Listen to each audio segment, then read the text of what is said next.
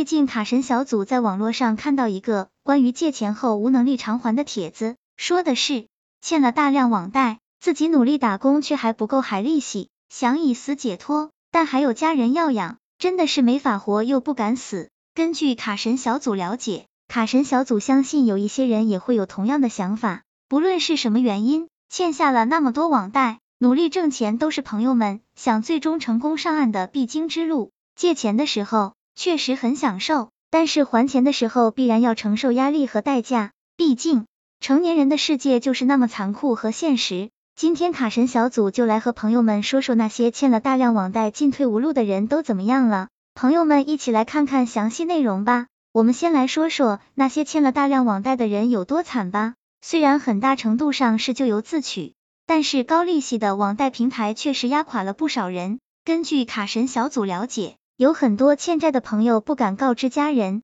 还有一部分朋友们就是为了上岸，一天打多份工，为的就是尽早还款。最惨的一批朋友就是亲朋疏离，妻离子散后家庭破裂。朋友们看了上面的信息，有有没有一条戳中内心呢？欠了大量的网贷的人，不仅仅要承担内心上的煎熬，还要承担上岸之重，心理压力非常大。有个网友读者对卡神小组说：“为什么别人都上岸了？”自己还在苦苦挣扎。对此，卡神小组整理了一些欠了大量网贷人的故事，看看他们是因为什么去借钱的，他们的生活又因网贷变成什么样子。月入五千一百元，还款四千九百九十元。At please 滚二十二岁，男，来钱太容易，口子越撸越多。At please 花钱有点大手大脚，平时钱花没了就开始撸网贷，结果没想到口子越撸越多，有段时间。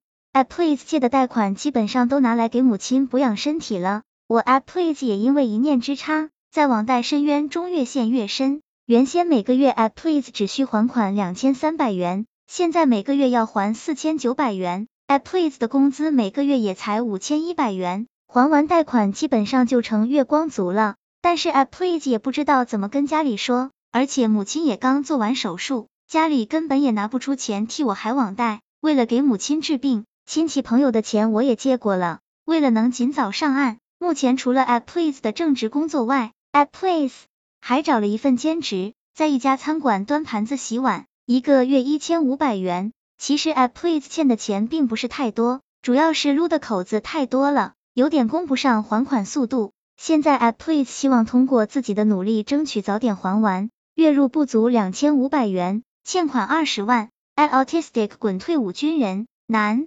催收电话接到害怕。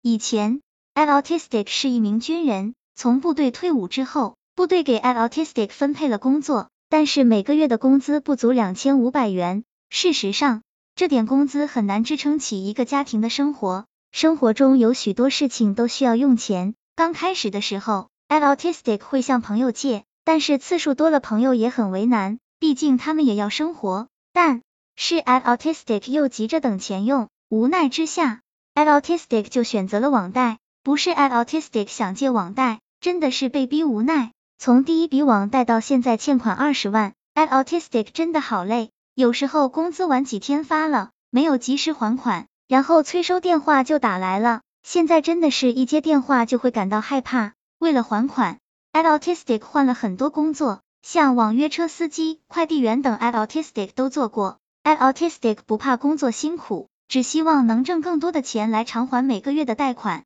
曾经，At Autistic 幻想过有一天中个彩票，或是有个好心人可以借我一笔钱还清债务，让 At Autistic 出坑，然后 At Artist 也再分期还给他。但是幻想毕竟不是现实，现在的 At Autistic 有家要养，有孩子要养，父母帮不上忙，At Autistic 只能靠自己。At Autistic 害怕有一天自己也坚持不下去，如果真的到了那一天。At Autistic 肯定会给妻子留下一份签好名字的离婚协议书。最对不起的就是我的女儿。At Autistic 真的好爱好爱她，希望国家可以好好的治理网贷，更希望人们可以远离网贷。月薪四千五百元，欠款五万。At 东东滚二十三岁，男，沉迷赌博，陷入网贷，微信红包玩牛牛。相信朋友们也有所了解，其实它也是网络赌博的一种形式之一。哎，东东二零一七年回家的时候，看见有朋友在玩，于是，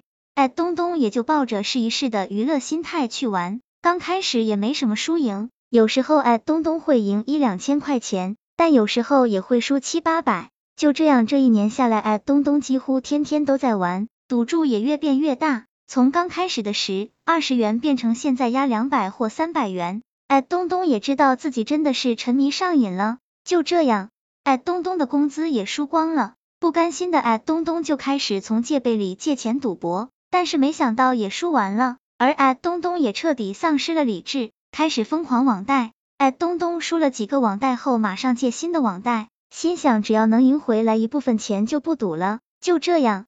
短短三四天，我借了将近二十个网贷，但是最终的结果可想而知。哎，东东不想找什么借口，也不敢告知家人，真不知道自己现在该怎么办。曾经哎，东东最讨厌赌博，没想到自己也会这样。或许我们终将变成自己讨厌的样子。那么，在这种实在没钱还债的情况下，我们该怎么办？关于这个问题，不少网友纷纷发表了自己的观点和看法。哎，花花。手机不能关，跑路要不得，千万不能跑路。坦然面对自己做过的事情，在保证自己基本生活条件的情况下，变卖自己的资产。当然，这是个好办法，不过需要在借款人有家产的情况下。哎，我的小傲娇，很多时候我们还不上欠款，是因为借款日和还款日太过接近，没有一个缓冲的时间，才导致借款人到还款日没办法还款。所以。协商延期还款是很重要的步骤。A A A 瞌睡虫一摆正态度，一定要讲明自己积极还款的决心。二结缘开流，杜绝挥霍，省吃俭用。三规划还钱，分好轻重缓急。上征信的可以先还了，千万不要以贷还贷，利滚利，滚起来真是让人承受不起。还是要与放款人进行协商，协商之后的结果要记得遵守。总之。欠钱就要还，千万不能成了老赖，再后悔莫及。卡神小组总结，在最后，卡神小组想对朋友们说，我们这个社会赚钱的方式有很多，其他人成功的路子，其实朋友们也完全可以效仿。但卡神小组发现，很多人并不愿意脚踏实地的去工作，总是幻想一夜暴富。卡神小组提醒朋友们，想想月入三万的煎饼大妈，想想卖馒头月入六万的大爷。想想回母校卖煎饼，南京毕业生，职业不分高低贵贱，用自己的双手创造的财富都值得尊重。卡神小组建议朋友们，只要肯努力，摆脱欠钱的困境的希望还是有的。多想想家人，多想想未来。希望这个资料对朋友们有所帮助。